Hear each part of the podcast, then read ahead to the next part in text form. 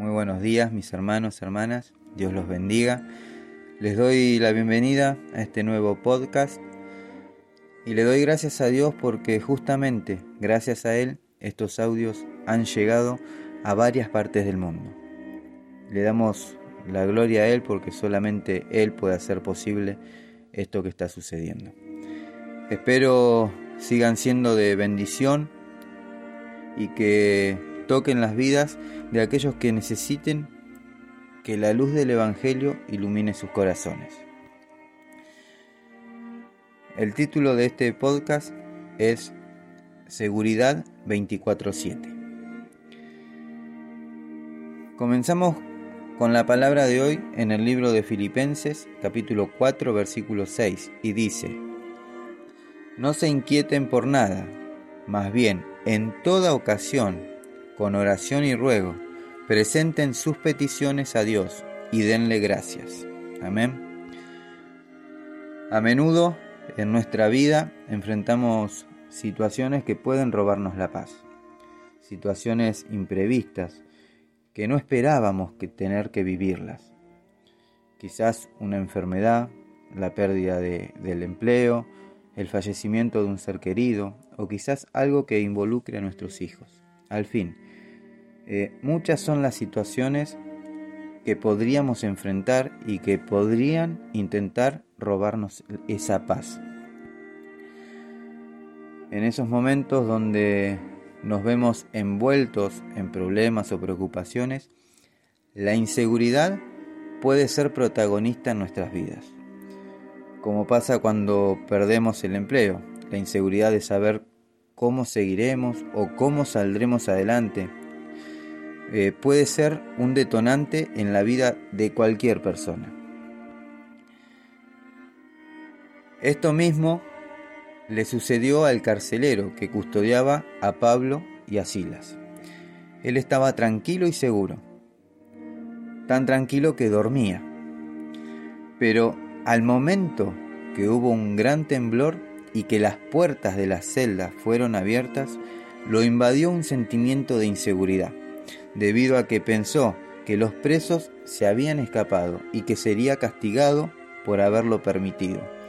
A causa de eso, el carcelero estuvo a punto de quitarse la vida.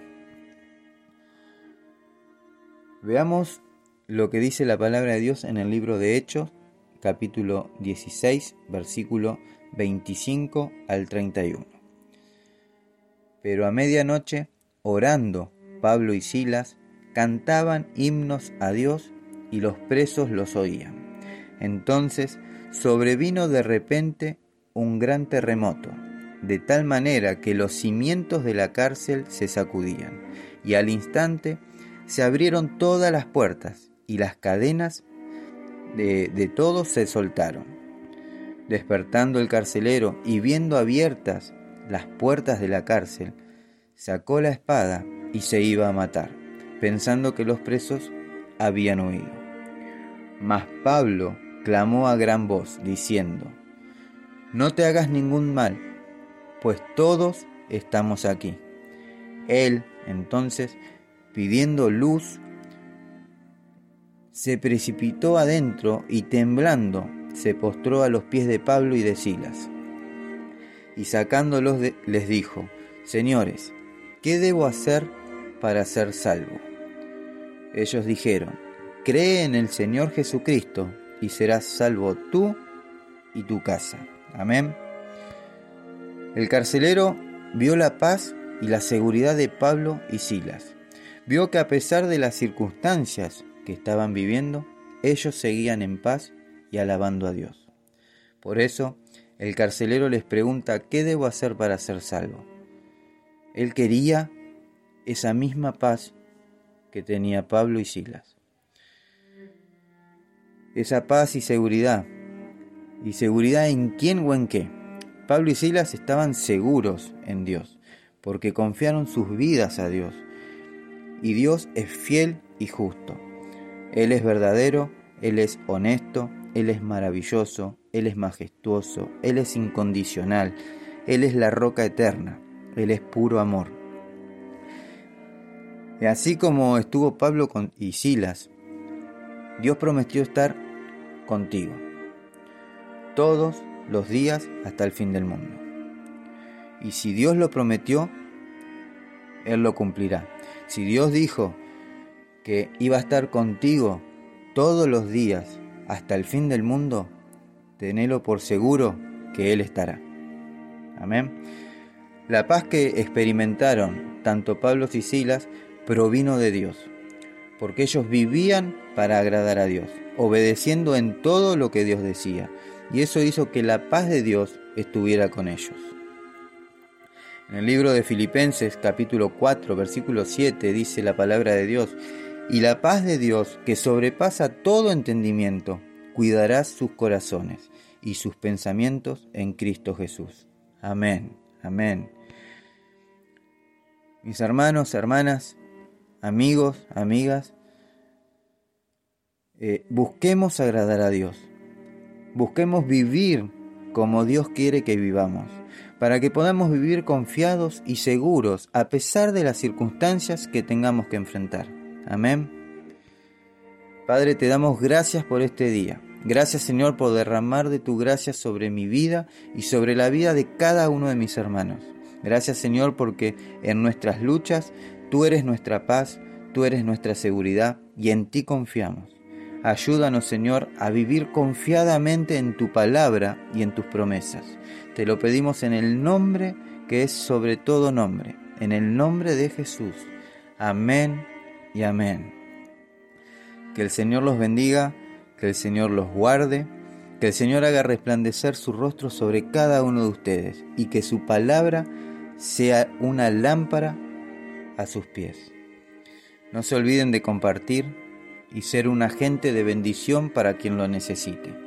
Hoy en día hay muchas personas, amigos, familias, compañeros de trabajo o quizás alguien que no conozcas que está pasando por momentos difíciles y podría ser de mucha bendición para su vida.